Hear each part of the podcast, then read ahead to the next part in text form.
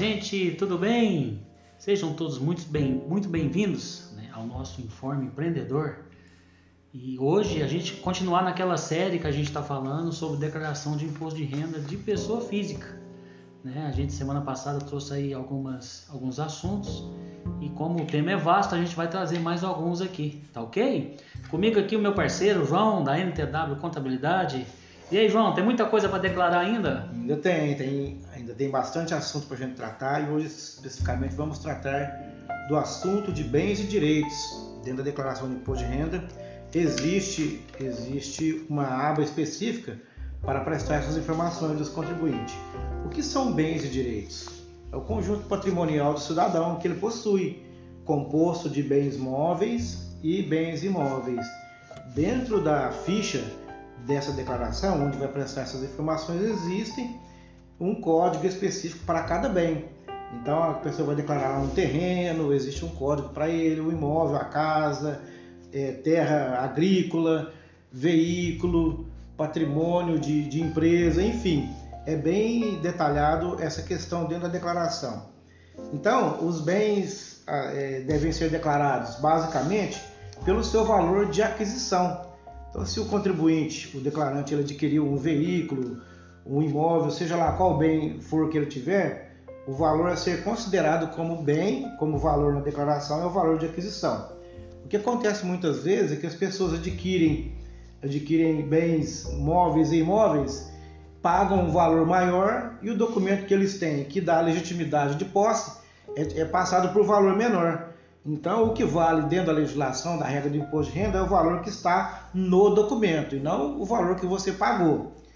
É, tem alguns, alguns critérios aqui, algumas regras, em que diz é, saldo em conta bancária também que vai ser declarado, é, valor inferior a 140 reais não é obrigado a declarar. Então quem tem conta bancária e valor inferior a 140 não é obrigado a declarar. Saldo a, negativo, a minha tá assim, viu, João? saldo negativo de conta corrente não é obrigado a declarar, tá certo? É, ações patrimoniais também, cotas de capital social também tem um código específico. O sócio, a pessoa que participa de empresa que tem lá a sua participação no capital social, também pode estar informando esses bens na, na, declaração. O que precisa ficar bem claro é que todos esses bens devem ser informados de forma detalhada, sucinta, é, de quem foi adquirido, a data que foi adquirida, o modo, o número do documento, o valor que foi pago, se foi adquirido de forma parcelada, tem um campo específico para prestar essa informação que o bem existe um parcelamento em andamento. Por quê? Porque a Receita Federal ela faz o, o batimento ou cruzamento da, do crescimento patrimonial do contribuinte. Imagine que você tinha um, um valor de patrimônio no ano anterior menor e agora houve um crescimento patrimonial. Então a Receita quer saber a justificativa baseado no que, de qual foi a origem do recurso que você teve para aumentar aquele patrimônio.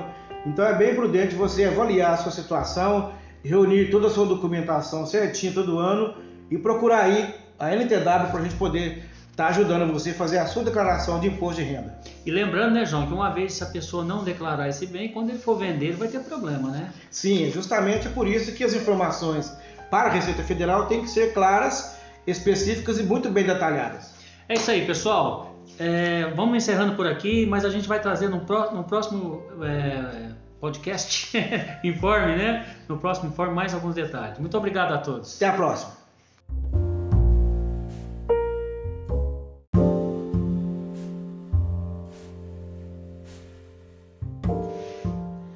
Fala gente, tudo bem? Sejam todos muito bem-vindos ao nosso Informe Empreendedor. A gente continua na série ainda a declaração de imposto de renda de pessoa física. E hoje mais um assunto, né, João? Sim, hoje vamos tratar de um assunto também é bastante importante dentro da declaração, que é a declaração de espólio. O que, que significa a palavra espólio? É o conjunto de bens, direitos e obrigações da pessoa falecida. E né, a pessoa faleceu, então, é, em a pessoa deixando bens patrimoniais para os herdeiros, é preciso fazer essa declaração prestando as informações para a Receita Federal.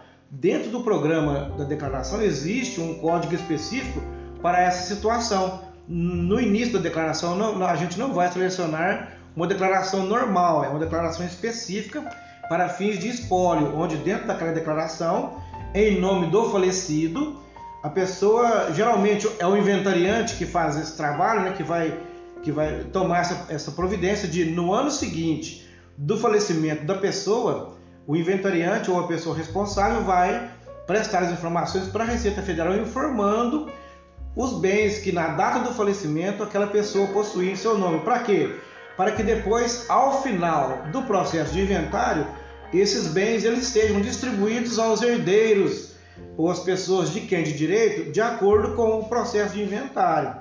Então, é, é, essas informações precisam ser feitas sim no ano seguinte. Se a pessoa falecida não tiver deixado bens a serem inventariados, então não há necessidade de fazer a declaração de espólio. Dentro do, do processo de inventário, quem é quem? quem? Quem de direito tem pode participar do processo de inventário? Tem os herdeiros, que são aqueles que têm direito aos bens deixados pelo falecido, como sucessores, filhos, pais, irmãos e cônjuge. Tem também o meeiro, que é o cônjuge sobrevivente, que tem direito à metade do patrimônio comum do casal em função do regime de bens adotado no casamento ou na união estável. Tem também o legatário, é aquele que tem seu nome no testamento do falecido como beneficiado. E tem o inventariante, que é aquele que administra os bens deixados pelo falecido enquanto não se julga a partilha. Então, no ano seguinte do falecimento da pessoa, faz-se uma declaração inicial de espólio, onde essa declaração ela deve, é, deve ser é, é, estendida até o ano anterior ao da concretização do inventário. Uma vez concretizado o inventário, vai fazer então a declaração final do espólio. E nessa declaração final do espólio vai citar essas pessoas que por direito estão constadas dentro do processo de inventário. E é, é, o imposto de renda agora no ano de 2021 trouxe uma, uma novidade que é a sobrepartilha. Por exemplo, se um processo de, de inventário foi finalizado e, e, ficou algum bem do, da pessoa falecida para ainda constar no inventário, pode abrir a declaração e fazer uma declaração de sobrepartilha, inserindo esse bem que porventura tenha ficado ou tenha esquecido para trás no processo de inventário normal. Então, as informações sobre esse tema ainda são bem mais profundas, que nós não temos condição de tratar todas aqui nesse pequeno tempo. Então, fica aí essas informações iniciais, essas pistas, e nós estamos aqui na nossa NTW, nossa contabilidade, pronto para atender você declarante ou qualquer pessoa que necessite de maior esclarecimento sobre esse tema. Gente, obrigado a todos aí por mais esse informe publicitário. A gente volta em outra oportunidade, né, João? Valeu, até mais.